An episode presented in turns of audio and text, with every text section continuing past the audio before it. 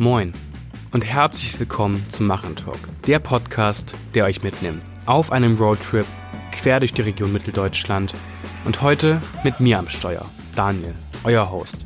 Wir kennen das alle. Auf so einem Roadtrip, da läuft nicht immer alles reibungslos. Und es passieren manchmal auch einfach die dollsten Dinge. Das Besondere ist aber, man lernt unfassbar inspirierende Persönlichkeiten kennen und das nicht zu selten. Und heute möchte ich euch Skadi vorstellen. Skadi Berger. Sie ist nicht die typische Gründerin, sondern Skadi hat vor sieben Jahren das Unternehmen ihres Vaters übernommen. Sie ist nachgefolgt, anstatt selbst zu gründen. Und dass das auch eine Option für Menschen mit Führungs- oder Gründungsambitionen sein kann, das war mir zunächst gar nicht so bewusst. Also habe ich mit Skadi über dieses Thema und ihre Erfahrungen als Nachfolgerin in der fünften Generation sprechen wollen. Denn sie zählt zu den wenigen nur etwa 15 Prozent der Unternehmensnachfolgerinnen in Deutschland. Und sie ist Mutter. Und dass das kein Thema ist, mit dem sie auf Networking-Events hausieren geht, das wird schnell klar. Bei mir als Mann bleibt da erstmal ein Fragezeichen, was sich aber noch schnell auflöst, nachdem wir tiefer in ihre Doppelrolle als Unternehmerin, aber auch Mutter eintauchen. Und keine Sorge, über ihre Unternehmensnachfolge und was ein Mensch mitbringen muss, wenn diese Option wirklich in Frage kommt, haben wir auch gesprochen. Aber hört einfach selbst rein. Viel Spaß. Zu Beginn, vielleicht kannst du mal kurz uns mitnehmen in die Unternehmensgeschichte der Vivat GmbH. Die Vivat GmbH oder damals natürlich noch nicht GmbH, wurde 1901 als Rittergutsschmiede im Stadtteil Schönau in Leipzig gegründet. Ich bin jetzt die fünfte Generation, also von meinem Ur, Ur, Ur Großvater sozusagen. 1901 als Rittergutsschmiede gegründet, hin über die Dorfschmiede, zwischendurch zum Stahl- und Fahrzeugbau, Anhängerbau. Zur Wendezeit haben wir Baumaschinentechnik gemacht, also haben Baumaschinen vermietet, repariert und verkauft und parallel auch das ganze Geschäft mit der Drucklufttechnik angefangen. Also sind jetzt seit 30 Jahren im Druckluftgeschäft dabei. Baumaschinentechnik haben wir relativ schnell wieder sein lassen. Das hat einfach für uns nicht funktioniert. Und das Standbein Drucklufttechnik haben wir aber immer mehr ausgebaut und sind jetzt im Bereich Drucklufttechnik, auch Stickstoff und Vakuum, aber hauptsächlich momentan noch Drucklufttechnik tätig. Und unsere Kunden sind wirklich aufgestellt, ganz quer. Vom Zahnarzt bis zum Kraftwerk findet man in allen Branchen Kunden von uns sozusagen wieder. Und du hast das Unternehmen von deinem Vater übernommen. Genau. Also meine Eltern sind beide Geschäftsführer, Gesellschafter gewesen damals. Ich bin 2013 mit meinem Studium fertig gewesen, bin ins Unternehmen eingestiegen, damals noch nicht in der Geschäftsleitung. Und meine beiden Eltern waren Geschäftsführer und Gesellschafter sozusagen. Und 2016 bin ich Mitgeschäftsführer geworden. Mit beiden Eltern tatsächlich zusammen. Einfach, wir haben angefangen, ein Rebranding des Unternehmens zu machen. Also jetzt wirklich im Sinne von Auftreten und Außenauftritt und Logo und Farbe und allem. Und da haben wir einfach gesagt, wenn ich jetzt noch Geschäftsführerin dazu werde und irgendwie alles neu ist, einfach um den Kunden und den Lieferanten trotzdem noch eine Sicherheit zu geben, dass hier nicht alles nur neuer Wind ist, sondern auch die Traditionen und die gegebenen Bedingungen sehr ähnlich trotzdem geblieben sind. Also einfach das Vertrauen da da ist, haben wir gesagt, wir wären erstmal zu dritt Geschäftsführung sozusagen. Und 2019 ist mein Papa dann aus der Geschäftsführung raus. Und jetzt äh, sind sozusagen meine Mama und ich noch Geschäftsführerinnen. Genau. Was macht das denn mit einem Unternehmen, vielleicht auch mit dem Bild von, das ist die Tochter des Chefs und plötzlich ist sie selbst die Chefin? Wie vollzieht sich denn so, so, so ein Übergang, vielleicht auch in der Wahrnehmung? Ich bin ins Unternehmen reingekommen aber mich kannten ja eigentlich alle schon. Also ich glaube, ich bin schon im Büro gewesen, als ich, keine Ahnung, eine Woche alt war oder so. Also ich war irgendwie ja immer Teil davon. Und für mich tatsächlich stand das auch irgendwie schon immer fest, dass ich das mal auch machen will. Also dass ich mal nachfolgen will, auch wenn ich damals vielleicht noch nicht so wirklich gewusst habe, was das eigentlich bedeutet. Aber ich kannte das halt von meinen Eltern so. Es war halt von zu Hause schon immer Thema, dass das Unternehmen, dass das existiert, dass das meinen Eltern gehört, dass wir dieses Unternehmen halt haben. Und für mich war das irgendwie immer klar, das will ich mal weitermachen. Für meine Eltern war das tatsächlich nie so klar. Also die haben mich nicht gezwungen, Die haben nie gesagt, du musst das machen. Klar, aber als ich nach dem Abi dann so gesagt habe, ich würde jetzt mal irgendwas Richtung BWL, Maschinenbau, Wirtschaftsingenieurwesen studieren, weil ich dann ja bei euch einsteigen möchte. Als ich das so ausgesprochen habe, so laut, da war das für meine Eltern so, ja krass, du hast das zwar immer gesagt, aber wir haben das nie so richtig für voll genommen, jetzt mal ganz, also nie vorausgesetzt, dass ich das unbedingt machen muss. Und ich glaube das auch meinem Papa, dass er das meint, wenn der heute zu mir sagt, wenn das für dich nicht passt, dann finden wir auch eine Lösung. Nun hast du dich ja, hattest du eben auch angesprochen, dann für ein Studium an der TU Chemnitz entschieden, Wirtschaftsingenieurwesen. Und dann irgendwann war klar, okay, jetzt ist der Zeitpunkt gekommen, da steige ich in das Unternehmen erstmal ein, bis ich dann ein paar Jahre später mit Vorbereitung auf die Übernahme in die Geschäftsleitung überwechsle und äh, quasi das Geschäft meiner Eltern übernehme. Was macht das denn mit der Vater-Tochter-Beziehung, wenn es erstmal in der Familie vielleicht gar nicht so sehr ums Geschäftliche geht, du aber dann in der Position plötzlich der Geschäftsleitung bist, derjenigen, die das Erbe ihres Vaters antreten muss? Ja, also die Vater-Tochter Beziehung ich kann ja nur über unseren Fall sprechen. Das war sehr, sehr spannend für mich. Also das überhaupt erstmal zu erkennen, dass das ja ganz unterschiedliche Rollen sind, in denen ich mich mit ihm bewege. Also das wirklich zu erkennen, zu sagen, okay, hier sind wir eigentlich jetzt auf Geschäftsebene, sollten eigentlich ja auch auf Augenhöhe, also immer auf Augenhöhe, ne, egal in welcher Rolle, ganz klar. Aber diese Tochterrolle, also vor allem auch nochmal in diese kleinere Tochter, die vom Papa beschützt oder ähnliches wird. Also das zu erkennen, dass das zwei komplett verschiedene Rollen sind, das hat wirklich für mich tatsächlich lange gedauert, weil ich da nie wirklich drüber nachgedacht hatte. Also die ersten Jahre war wirklich so, ich bin ins Unternehmen reingekommen, mein Vater war noch voll Chef, hat allerdings auch schon auf Ideen von mir gehört. Also es ist nicht so, dass alles, wenn ich gesagt habe, wir könnten hier mal das und das machen. Nee, das geht gar nicht. Wir haben das schon immer so gemacht. Also wir haben das schon immer so gemacht, habe ich sehr, sehr oft tatsächlich am Anfang gehört. Jetzt nicht nur von meinen Eltern oder weniger von meinen Eltern tatsächlich, als auch so einfach von allen im Unternehmen, sage ich jetzt mal.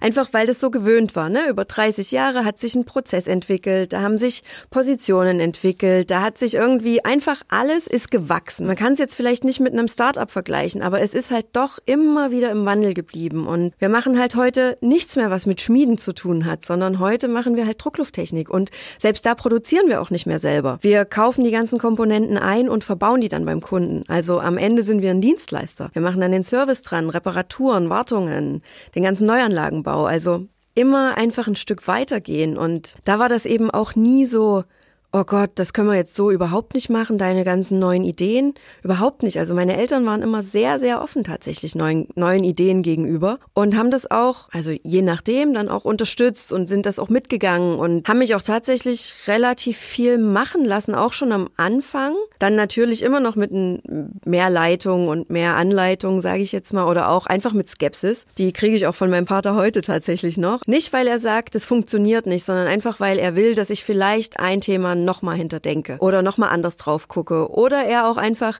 mir seine Skepsis gibt und sagt, mach damit, was du willst. Wenn du es annimmst, nimm's an und wenn nicht, dann nicht. Aber an den Punkt zu kommen, das war halt wirklich in dieser Beziehung zwischen uns echt ein schwerer Schritt für mich, weil ich das, wie gesagt, am Anfang nicht, einfach nicht wusste. Ich bin halt in das Wasser mit eingestiegen und bin da so mitgeschwommen, so wie es halt gewöhnt war von meinem Vater. Und das Erkennen, dass das verschiedene Rollen sind, die ich mit meinem Vater oder auch mit meinen beiden Eltern einnehme und spiele, dass das zu Hause eine andere Rolle ist, wenn meine Kinder mit dabei sind, andere Rollen sind, dass das, wenn wir uns komplett im Geschäft bewegen, auch wieder eine andere Rolle ist, das zu erkennen und das zu, für mich auch zu ordnen und dann auch zu sagen, okay, hier kommt gerade wieder die kleine Tochter durch, die hier vielleicht gerade nichts zu suchen hat.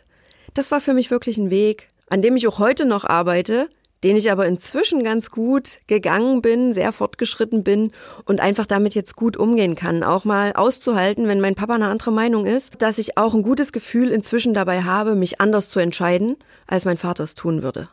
Du hast eben so ganz gut den Weg skizziert, wie das Unternehmen sich auf Grundlage von Entscheidungen immer wieder angepasst hat, verändert hat, vor allem vorangetrieben durch, durch deinen Vater, wahrscheinlich aber auch durch deine, durch deinen Großvater und die Großväter da, davor. Was lässt sich denn, wenn wir bei deinem Vater bleiben, aus seinen Entscheidungen, aus seinen Erfahrungen eine Vision ableiten und wie sieht diese Vision bei dir heutzutage aus? Gibt es da Unterschiede?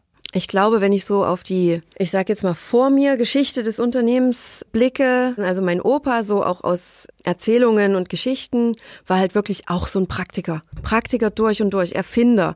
Der wollte gerne Menschen helfen, irgendwas reparieren oder da was entwickeln, was den Leuten irgendwas erleichtert zum Beispiel. Und mein Papa auch. Und ich glaube, ein Spruch, den ich tatsächlich so in meinem Ohr höre, ist, es muss ja irgendwie immer weitergehen. Also wirklich so dieses nicht aufgeben, sondern immer wieder neu weitermachen, egal ob es gerade vielleicht mal einen Tiefpunkt gab oder ähnliches wenn ich, und ich sage alles, was ich hier sage über die vorherigen Generationen mit unendlich viel Liebe und Respekt, aber wenn ich jetzt so drüber nachdenke über das Unternehmen, was möchte ich in Zukunft hinterlassen? Für mich ist es halt, ich möchte gerne das Unternehmen momentan durch Optimierung, durch Digitalisierung quasi auf so ein neues Level heben. Das Unternehmen einfach für die Zukunft marktfähig, tragfähig zu machen. Das ist so mein Ansinnen. Und am Ende war das auch das Ansinnen der ganzen Menschen, die vor mir da waren. Nur eben nicht digital, sondern auf verschiedene andere Weisen.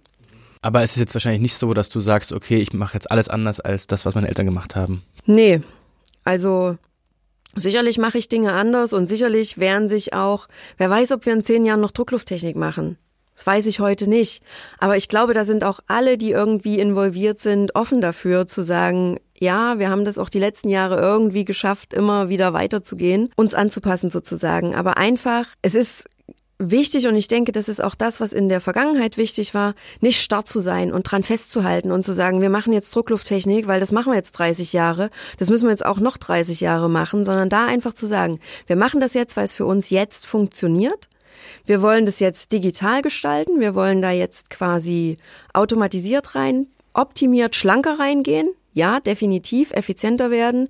Ich meine, vom Auftragsbuch aus, aus Papier und Stift weg hin zu Tablet, das ist ja wohl einfach die logische Konsequenz, da jetzt hinzugehen.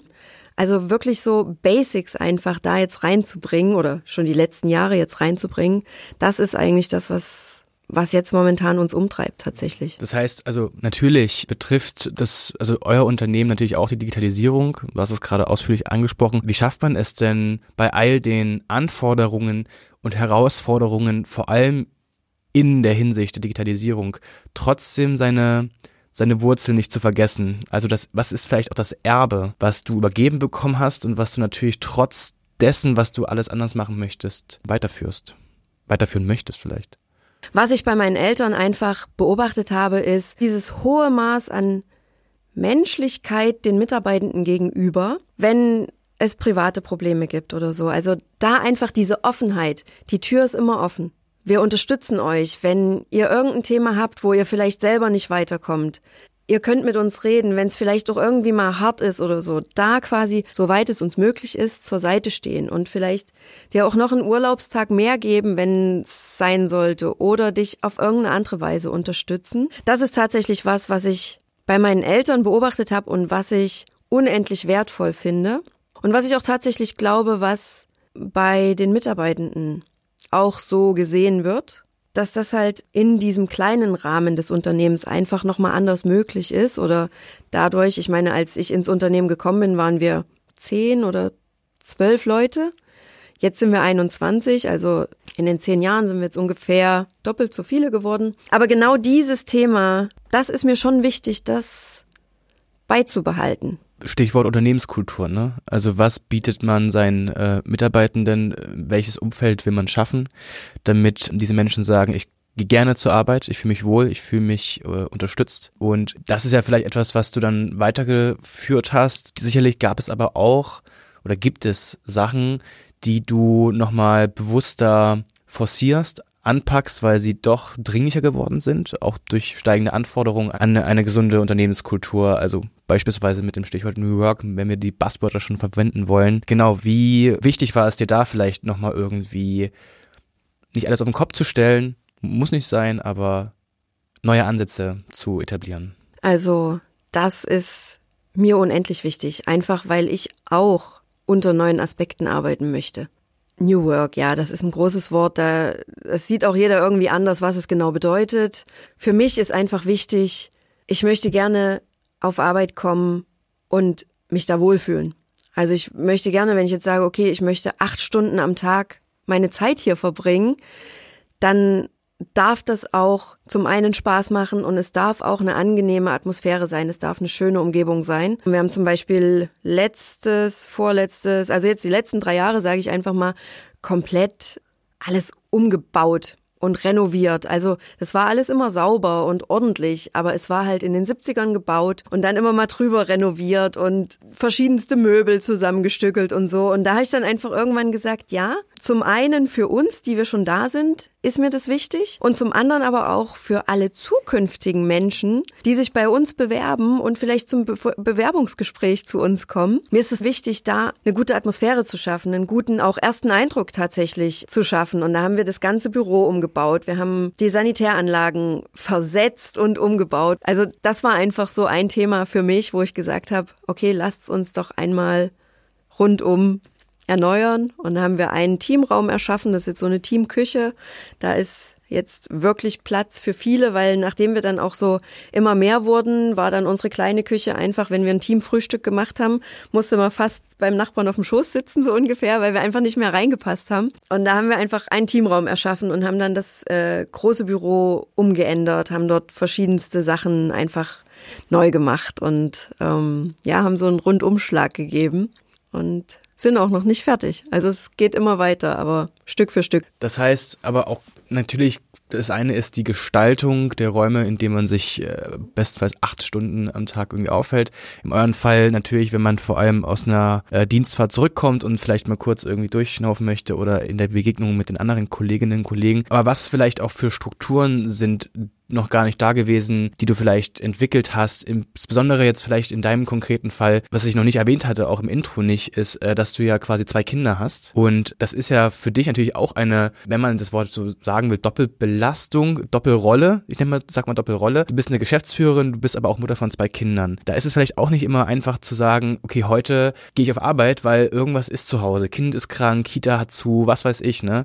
Wie schafft es vielleicht diese Unternehmenskultur dann auch dir diese Möglichkeit, dass du diese beiden Rollen, dass du den beiden Rollen gerecht werden kannst. Das andere, was wir natürlich eingeführt haben, ist Möglichkeit für Homeoffice zum Beispiel. Also wir haben einfach die ganzen Festrechner gegen Laptops, also einfach haben wir aber dann irgendwann den Schritt, sind wir gegangen, die ganzen Festrechner gegen Laptops zu tauschen, dass einfach die Möglichkeit besteht. Tatsächlich, ich glaube für den einen oder die andere Zuhörerin total selbstverständlich Homeoffice. Aber tatsächlich in unserem Kontext, in unserem Umfeld, in einfach der gewachsenen Struktur, die wir hatten, eben nicht selbstverständlich gewesen. Und zu dem Thema Kinder, also ich finde die Frage sehr spannend. Ich finde die Frage auch tatsächlich sehr, sehr traurig, weil wenn ich jetzt ein Mann wäre und hier sitzen würde, würde mir die Frage so nicht gestellt werden. Das Ding ist, wir haben ein gutes Netzwerk meine Eltern sind beide in Leipzig, die Eltern von meinem Freund sind in Dresden, also jetzt auch nicht unendlich weit weg. Die können sich auch immer mal ganz gut einrichten, uns zu unterstützen, wenn wirklich mal was ist. Der Große geht jetzt in die Schule, der ist jetzt erste Klasse, der Kleine ist zweieinhalb. Und wir haben auch das Glück, wir haben eine Au pair. Wir haben jetzt das dritte Jahr sozusagen eine Au pair. Und das unterstützt einfach ungemein. Und dann auch einfach, wenn das Kind krank ist und ich mit dem Kind zu Hause bleibe oder auch mein Freund, dann ist es so, dann kann ich es nicht ändern. All meinen Mitarbeitenden gestehe ich das ja auch zu, wenn die Kind krank sind, dass sie irgendwie zu Hause bleiben können. Und ja, ich habe andere Verantwortungen und ich bin die Chefin und ich bin die Geschäftsführerin. Und dennoch, wenn meine Kinder krank sind, kann ich es nicht ändern. Also dann, dann ist es so und dann nehme ich mir auch das Recht raus und äh, bleibe auch zu Hause mit denen. Oder eben mein Freund oder eben unsere Au pair. Oder auch mal meine Eltern oder auch mal die Eltern von meinem Freund. Wir haben tatsächlich Glück, dass unsere Kinder relativ wenig krank sind. Aber trotzdem kann das ja vorkommen. Und da oder es muss ja nicht mal nur krank sein. Es kann ja auch mal ein pädagogischer Tag in der Schule sein. Es kann ja auch einfach mal sein, ähm, dass ich mal irgendwas für mich vorhabe. Das gibt's ja auch, wo ich die Kinder eben gerade nicht mitnehmen kann oder möchte oder darf oder will. also da gibt's ja einfach ganz viele Szenarien, die da reinspielen in das Thema Mutter und Kind und Mutter und Unternehmen und Mutter und ich bin auch noch eine eigene Person. Also das, das hört ja nicht nur auf mit, du bist Mutter und hast ein Unternehmen. Das geht ja an ganz vielen anderen Stellen weiter. So. Mhm.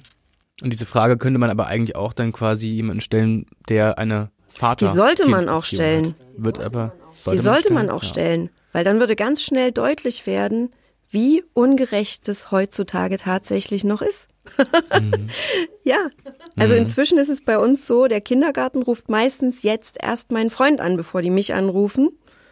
Das hat sich irgend, das hat sich irgendwie so, ist, es ist gar nicht so explizit abgesprochen gewesen, aber ich habe das irgendwann, ich weiß ich weiß ehrlicherweise nicht, vielleicht hat auch mein Freund das abgesprochen, ich habe es nicht abgesprochen. Ähm, aber das hatte sich auch wieder so eingebürgert. Ich war die erste Ansprechperson im Kindergarten. Warum? Kann man nicht einfach ein Formular, eine Abfrage machen, wer ist der Hauptansprechpartner oder wen rufe ich zuerst an, als immer davon auszugehen, die Mutter wird angerufen. Mich ärgert das wirklich sehr. Ja, Und, ich kann's, also genau. ich meine, diese Zahl, die ich vorhin genannt habe, so 15 Prozent, ja, also nur 15 Prozent der Unternehmensnachfolgenden sind, sind weiblich. Das, äh, darin liegt wahrscheinlich auch einfach der Kern, dass vielen entweder nicht zugetraut wird, quasi diese Doppelrolle auszuführen oder am Ende das irgendwie sich noch nicht etabliert hat in unserer Gesellschaft und das ein langer Weg ist, ne, über den man auch wirklich, und das ist gut so, gerade streitet, warum es denn so ist. Als ich mit dem zweiten Kind schwanger war, da war ein Kommentar meinem Vater gegenüber, so eine Frage, oh, ein zweites Kind, wie soll denn das mit dem Unternehmen weitergehen? Wo ich mir so gedacht habe, ich glaube, mein Freund, der hat auch ein Unternehmen. Mhm. Dem ist die Frage noch nie gestellt worden. Ja, wo ich mir so denke, was soll das? Warum? Warum ist es notwendig, da so zu differenzieren und da so unterschiedliche Standards anzusetzen auch? In dem Fall ist es ja wirklich, ähm, warum gibt es so wenig UnternehmensnachfolgerInnen? Vielleicht auch GründerInnen, man kann es ja übertragen, ne? Und ja, was, was meinst du, was vielleicht gegenwärtig auf jeden Fall dafür sorgt, dass wir weiterhin uns die Frage stellen müssen, warum sind es nur Männer, die gründen? Naja, also ich glaube zum einen Vorbilder. Es gibt halt wenig weibliche Vorbilder, die auch wirklich bekannt sind, sage ich jetzt mal. Also klar, es gibt die ein oder die, die andere, die irgendwie jeder kennt, aber es ist halt wirklich sehr selektiv. Und wenn ich mir angucke, wen es alles als Gründer gibt, das ist einfach viel, viel halt einfach männerlastiger. Ich bin äh, Mentorin in der HHL-Gründerinnenklasse und ich glaube einfach auch so andere Gedankengänge einfach. Ich glaube auch so ein Risiko Angst würde ich es nicht mal unbedingt zeichnen, aber eine Risikoscheue vielleicht, so viele Risiken einzugehen, weil eben vielleicht auch im Hinterkopf die Kinder sind oder die Familie oder eben irgendwas. Ich kann es mir ja nicht anmaßen zu sagen, das ist so, aber das wäre so eine Beobachtung, eine Vermutung von mir, dass das einfach bei Männern nicht so sehr gegeben ist. Also dass da einfach viel weniger Angst vorm Risiko da ist und einfach auch, was ich glaube, was tatsächlich ein großer Punkt ist, ist, dass auf der männlichen Seite sehr, sehr wenig Verständnis dafür ist, was das für eine Frau teilweise bedeutet, mit den Kindern und einem Unternehmen oder auch einem Job, einem Vollzeitjob oder was auch immer, umzugehen, weil die ja gar nicht wissen, wovon wir sprechen, weil die es nie selber erlebt haben. Und ich glaube, da kann, kann ich noch so oft sagen, oh, das war jetzt echt ein Balanceakt oder das war anstrengend. Ich habe ein super gutes Beispiel. Ich hatte das Thema Netzwerken, Smalltalk. Ich bin kein guter Smalltalker tatsächlich. Mir fällt es wirklich schwer. Also ich kann gut mit Menschen reden, aber so dieses Smalltalk auf so Netzwerkveranstaltungen fällt mir unendlich schwer, weil ich dann auch immer nicht weiß, was ist denn jetzt für ein Thema sinnvoll. Dann habe ich meinen Freund mal gefragt. Ich so, oh, du machst es immer so gut, du kannst das so gut. Worüber sprichst du denn? Was sind denn gute Themen für Smalltalk, die ich irgendwie immer ableiern kann? Und da hat er zu mir gesagt, ach du, Urlaub, das Wetter und Kinder gehen immer. Da sind bei mir alle Alarmglocken angegangen. Da habe ich gesagt, wie Kinder? Na, über die Kinder sprechen. Ich so, willst du mich eigentlich gerade veräppeln? Das ist für mich kein guter Tipp, weil wenn ich vor allem das, was wir machen, Drucklufttechnik. Ich bin in der Männerbranche männerlastig auf Veranstaltungen unterwegs. Ich würde mir im Traum niemals einfallen lassen, über meine Kinder zu sprechen. Also natürlich würde ich mal sagen, ja, ich habe zwei Kinder und die, denen geht's gut und aber dann wäre das auch für mich schon wieder durch. Aber ich finde, das alleine zeigt schon, wenn du das nie selber erlebt hast, wie du abgestempelt wirst, wie du klein gehalten und klein geredet wirst oder auch einfach nur mit Blicken und Gesten und Mimiken einfach abgewertet wird, würde ich es tatsächlich sagen. Als Frau mit Kindern im Berufsleben, dann würde dir nie im Traum einfallen, jemandem den Tipp zu geben, über Kinder zu sprechen. Und dass das für ihn immer funktioniert, weil er dann hochgejubelt wird, was er für ein toller Vater ist. Und das ist nicht nur bei ihm garantiert so. Ich wette, das ist einfach bei vielen so, die sich dafür bekennen, dass sie auch Zeit mit ihren Kindern verbringen. Und ich finde, das ist einfach schon so, so, so bezeichnend dafür, und ich habe da auch mit anderen Frauen drüber gesprochen, die haben genauso gesagt, ich würde das niemals ins Feld führen als Smalltalk-Thema. Also es ist ja nicht, dass ich meine Kinder verstecke, würde ich auch nie machen. Ich bin ja stolz auf meine Kinder und es sind coole Kinder. Und ich bin auch stolz darauf, Mutter zu sein und es ist ja auch ein Teil von mir. Ich würde das niemals verstecken. Aber ich würde mir nie überlegen, dass das ein guter Opener für ein Smalltalk wäre. Einfach weil ich weiß, dann werde ich als Oberglucke, als Hypermutter oder als äh, Frau, die nur über ihre Kinder reden kann, abgestempelt. Und es ist einfach ein Fakt. Das ist genau das, was wir tagtäglich erleben. Und das zeigt mir einfach schon, dass da so viel zu tun ist, dass auch wenn wir uns immer weiter gleich bewegen wollen und auf Augenhöhe, da ist trotzdem noch so viel Luft dazwischen, vor allem, wenn es um das Thema geht, okay, Care-Arbeit, Kinder. Wer macht es und für wen ist das ein gutes Thema, das anzusprechen? Das ist ja schon das Traurige. Dass ich sage, das würde mir im Traum nicht einfallen, meine Kinder als Smalltalk-Thema anzuführen und das für Männer anscheinend ein total gängiges Thema ist, für das es Anerkennung gibt. Hm. Aber was muss passieren? Es wird, also es klingt ja so, als ja, als würde dir quasi das ja irgendwie sogar als Schwäche angezeigt werden, an, angesprochen werden, anstatt dass man sagt, irgendwie, du schaffst es quasi, das Geschäft zu führen und gleichzeitig eine Familie zu ernähren, deine Kinder großzuziehen, ja. Und also, warum ist das denn für deinen Freund zum Beispiel überhaupt nicht das Thema? Wahrscheinlich ist das überhaupt gar keine Frage, ob er Kinder hat oder nicht, oder? Es geht ja wahrscheinlich nur um seine Position. Ist er selbst nicht sogar Unternehmer? Mhm. Genau. Ja. Kann man es gut vergleichen eigentlich. Keine Ahnung. Wenn ich das wüsste. Mhm hätte ich wahrscheinlich drei graue Haare weniger. Aber das begegnet dir anscheinend sehr, sehr häufig im Alltag, oder? Also wo du dann vielleicht, weiß nicht, wie, wie reagierst du in solchen Momenten? Das ist unterschiedlich. Also es kommt auch so ein bisschen drauf an, wer mir gegenübersteht, wie so auch gerade das Gespräch verlaufen ist. Also wenn mich jemand nach meinen Kindern fragt, das ist ja auch okay, darüber zu sprechen. Es ist ja nicht so, dass ich niemals drüber sprechen möchte, ne? Aber ich würde es halt selber nicht jetzt als Smalltalk-Thema mhm. Topic anbringen, was ich jetzt auf meine Liste setze. Das sind drei Themen, über die kannst du immer in jeder Situation mit jedem reden. Also es kommt wirklich drauf an. Mir ist es auch tatsächlich letztes Jahr mal passiert in einer Veranstaltung. Da ging es um ein Forschungsprojekt. Wir sind in zwei Forschungsprojekten momentan tätig. Ähm, das eine, da geht es um Sensordaten.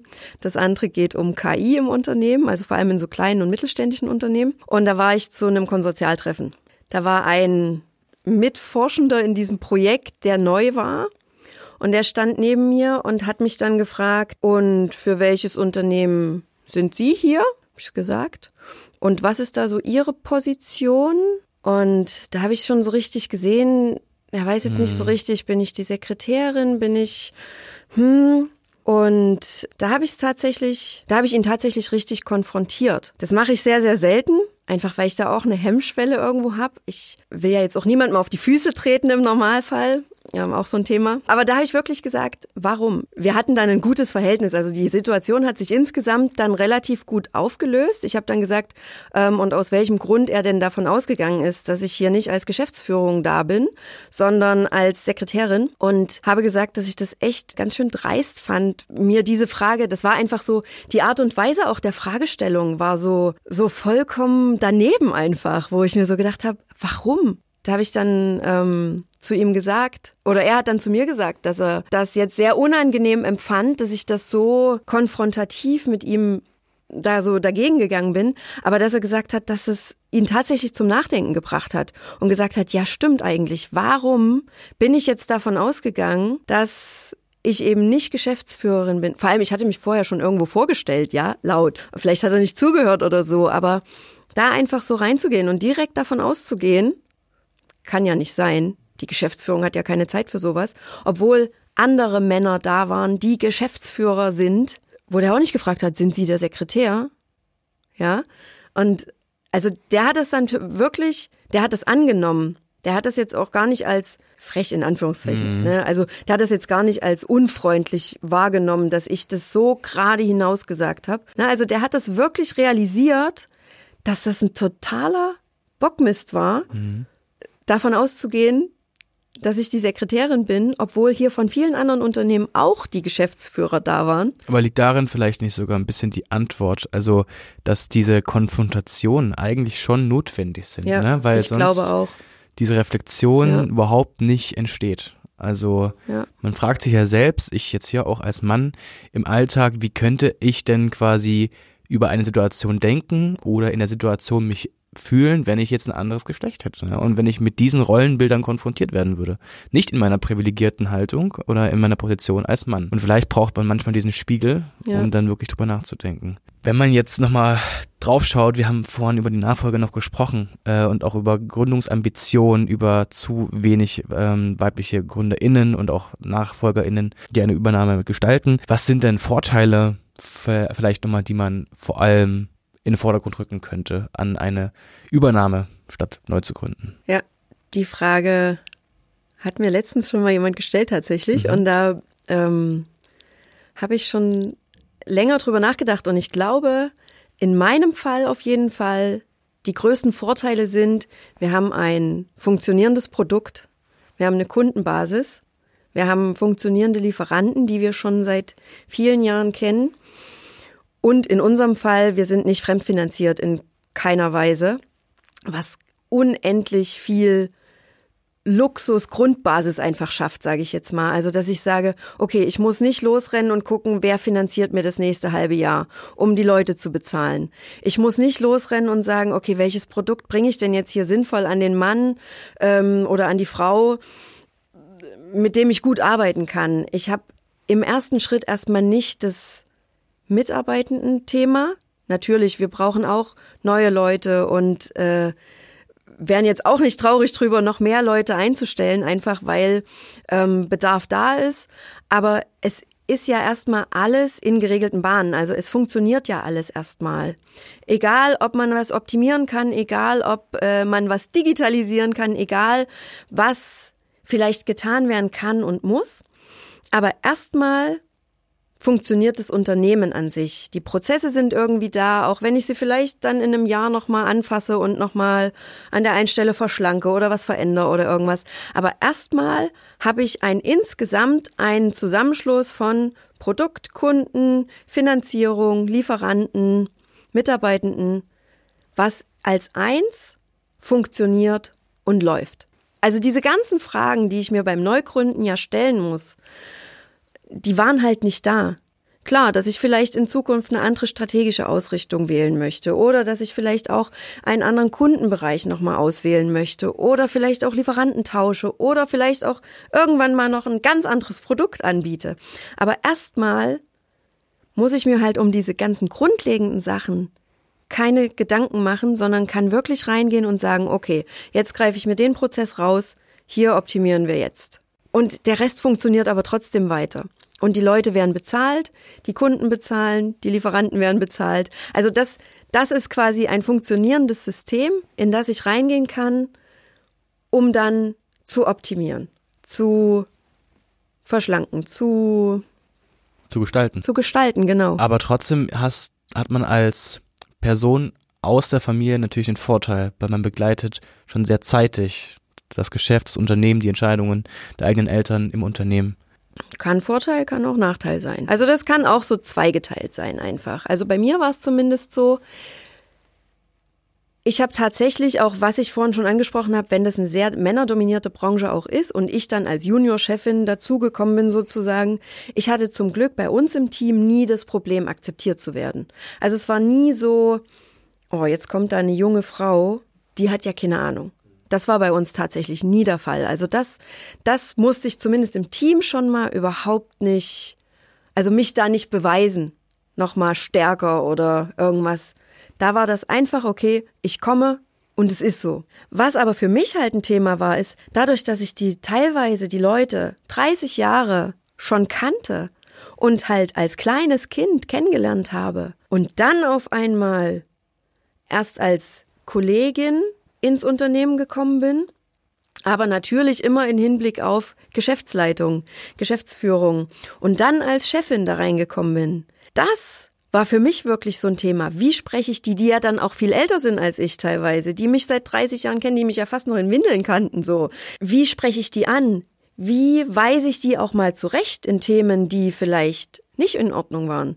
Oder wie spreche ich Veränderungsthemen an, die die Leute halt schon 30 Jahre so gemacht haben, wo ich jetzt aber sage, ich finde, wir sollten das mal uns angucken, das anders zu tun. Wie mache ich das vor allem mit den Mitarbeitenden, die mich halt schon so lange kennen? Also das war für mich ich kann ja immer nur aus meiner Perspektive sprechen. Für mich war das wirklich ein sehr, sehr schweres Thema. Genauso wie mit der Vater-Tochter-Rolle. Das waren für mich wirklich zwei Themen, wo ich sehr über mich hinauswachsen musste, auch aus meiner Komfortzone einfach gehen musste, um das aushalten zu können, wenn das eben mal sich nicht gut anfühlt den Leuten, die mich entweder schon so lange kennen oder auch meinem Vater, was zu sagen, was denen vielleicht gerade nicht so gut schmeckt. Ja, also dieses Aushalten auch, da eben jetzt nicht die Kleine zu sein, die immer alle lustig finden und die da einfach reinkommt, weil sie niedlich ist und irgendwie alle sagen, ach ja, das ist die Tochter vom Chef. Ne? Da quasi reinzugehen und zu sagen, ja, wir machen das jetzt, auch wenn euch das nicht gefällt. Und dass wir das schon immer so gemacht haben, möchte ich eigentlich auch nie mehr hören. Das kann ja so sein, aber das heißt noch, nicht, noch lange nicht, dass wir das noch immer so weitermachen müssen. Und das aber wirklich auch mit den bestehenden Mitarbeitenden dann auszuhalten, dass da vielleicht auch mal eben nicht nur alles rosa-rot ist. Das ist wirklich für mich in meiner Situation einfach wirklich so der, das Größte, woran ich wirklich am meisten zu kämpfen hatte tatsächlich. Mhm. Und auf sowas kann man sich wahrscheinlich auch gar nicht vorbereiten, oder? Ich glaube nicht. Mhm ist ein fließender Übergang. Ich glaube, am Ende, du bist ja 2016 jetzt in der Geschäftsleitung, das genau. sind äh, sieben, acht Jahre ungefähr. Ich weiß nicht, wie, wie schnell das geht, dass man dann irgendwann sagt, jetzt treffe ich Entscheidungen, jetzt tut es nicht mehr mein Vater, sondern ich habe eine andere Idee und möchte, dass das bitte quasi auch so umgesetzt wird. Ähm, ich weiß nicht, wie schnell das funktioniert, ne? Dann diese Hierarchie. Ja, ich glaube, das ist auch überall unterschiedlich. Also bei uns war es so, 2019 ist mein Vater aus der Geschäftsführung raus, also Ende 18, Anfang 19. Und ich würde trotzdem jetzt mal so schätzen, es hat noch gut anderthalb, zwei Jahre bestimmt gedauert, bis wir uns wirklich so eingeruckelt hatten, dass ich sagen kann, okay, jetzt habe ich das wirklich in der Hand, jetzt ist es meine Entscheidung. Und wenn ich jetzt sage, das ist die Entscheidung, dann ist das die Entscheidung. Und um noch kurz quasi ähm, Bullet Point-artig das festzuhalten, für eine gute Vorbereitung auf so eine Übernahme, wenn man sich das vielleicht wirklich durch den Kopf gehen lassen sollte, bestenfalls lange Vorbereitungszeit einplanen, dass man das Unternehmen und die Mitarbeitenden, das Kernkonzept, die Marke wirklich kennenlernt. Das ist wahrscheinlich das Wichtigste sogar. Und vielleicht auch aber Fachkenntnisse natürlich mitbringen, oder? Also. Ich habe keine Ahnung von Druckluft. Okay. Also das mhm. ist jetzt ganz grob gesagt. Ich habe Wirtschaftsingenieurwesen Richtung Maschinenbau studiert. Da ist aber mal eine halbe Vorlesung oder so, geht's mal um Druckluft. Ich weiß schon, wie so eine Anlage funktioniert. Ich weiß, wie so ein Kompressor funktioniert. Aber ich glaube, die Kunst ist, wirklich die Leute an die Positionen zu sitzen, die Fachleute einfach. Also das ist ja genau das, was ich auch vorhin schon mal gesagt hatte. Mein Papa war halt der Praktiker.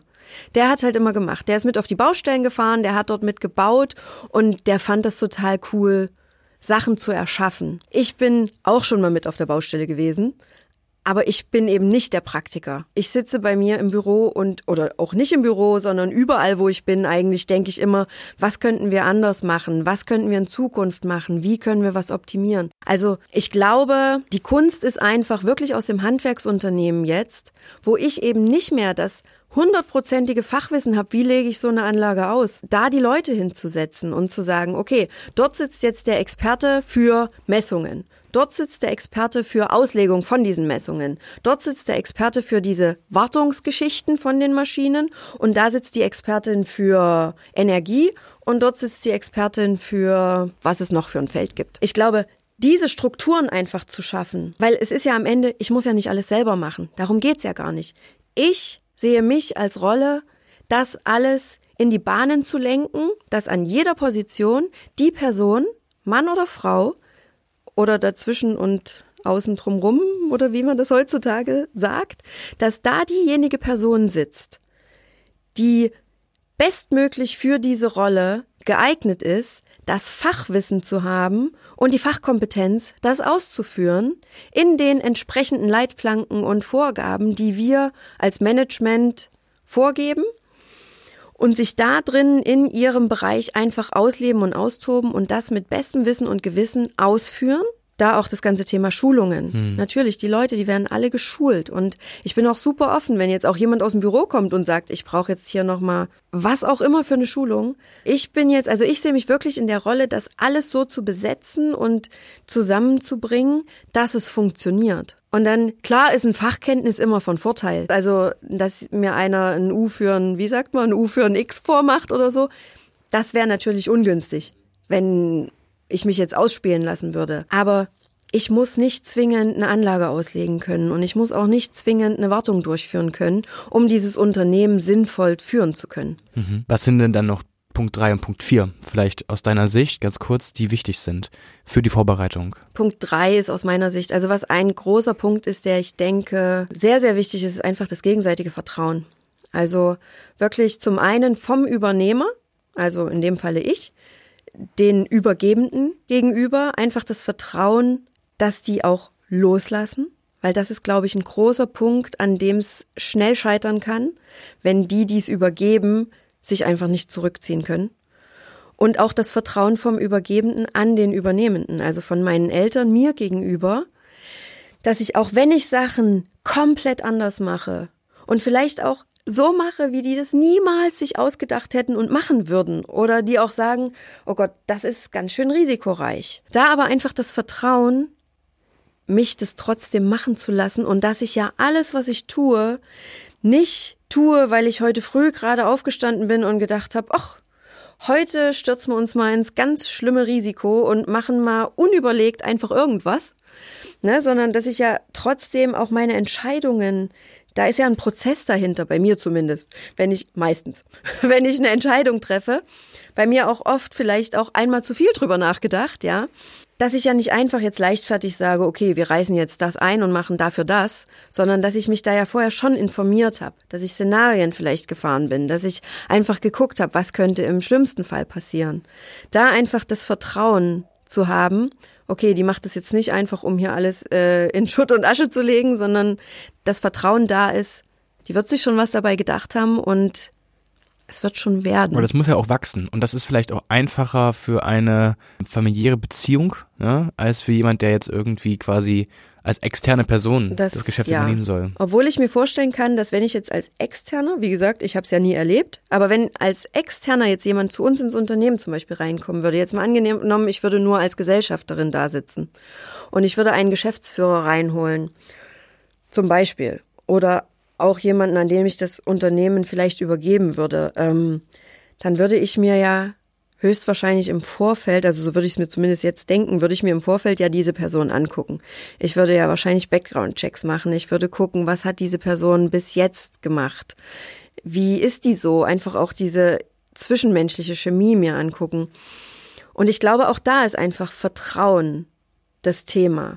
Und ich glaube aber auch, was, wenn ich es extern machen würde, dann wichtig ist, wenn ich mich dafür entscheide, das abzugeben, also ich kann jetzt nur gut reden, ne? Ich habe es ja noch nie durchlebt. Das wäre aber jetzt so mein Ding, was ich denke, was mir helfen würde, wenn ich diese Entscheidung treffe. Ich will das Unternehmen verkaufen, dann auch mit dem Verkauf wirklich zu sagen, das ist jetzt verkauft, ich habe mich dafür entschieden, das ist mein Weg gewesen und dann nicht zu sagen, oh, der macht das ja alles total katastrophal, weil in dem Moment, wo ich es verkaufe, ist es halt nicht mehr mein Thema.